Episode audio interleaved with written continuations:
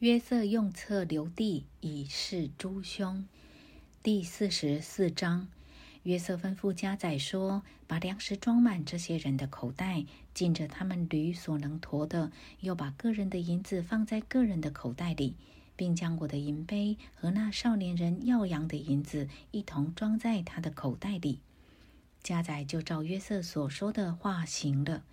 天一亮，就打发那些人带着驴走了。他们出城走了不远，约瑟对家宰说：“起来，追那些人去。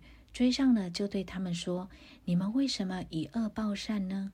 这不是我主人饮酒的杯吗？岂不是他占卜用的吗？你们这样行是作恶的。”家宰追上他们，将这些话对他们说了。他们回答说：“我主为什么说这样的话呢？你仆人断不能做这样的事。”你看，我们从前在口袋里所见的银子，尚且从迦南地带回还你。我们怎能从你主人家里偷窃金银呢？你仆人中无论是谁，在那里搜出来，就叫他死。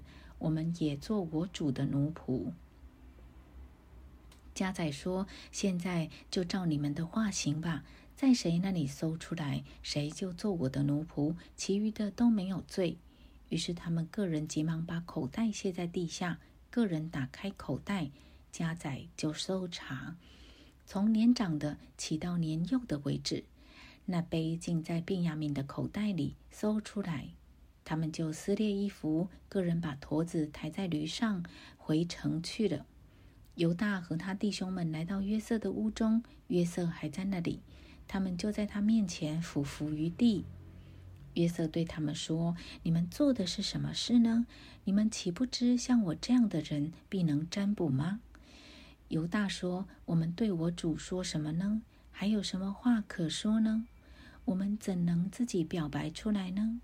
神已经查出仆人的罪孽了。我们与那在他手中搜出杯来的，都是我主的奴仆。”约瑟说：“我断不能这样行。”在谁的手中搜出杯来，谁就做我的奴仆。至于你们，可以平平安安的上你们父亲那里去。犹大挨近他说：“我主啊，求你容仆人说一句话给我主听，不要向仆人发烈怒，因为你如同法老一样。我主曾问仆人们说：你们有父亲有兄弟没有？我们对我主说。”我们有父亲已经年老，还有他老年所生的一个小孩子。他哥哥死了，他母亲只撇下他一个人。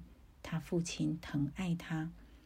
你对仆人说：“把他带到我这里来，叫我亲眼看看他。”我们对我主说：“童子不能离开他父亲，若是离开他父亲，必死。”你对仆人说：“你们的小兄弟若不与你们一同下来，你们就不得再见我的面。”我们上到你仆人我们父亲那里，就把我主的话告诉了他。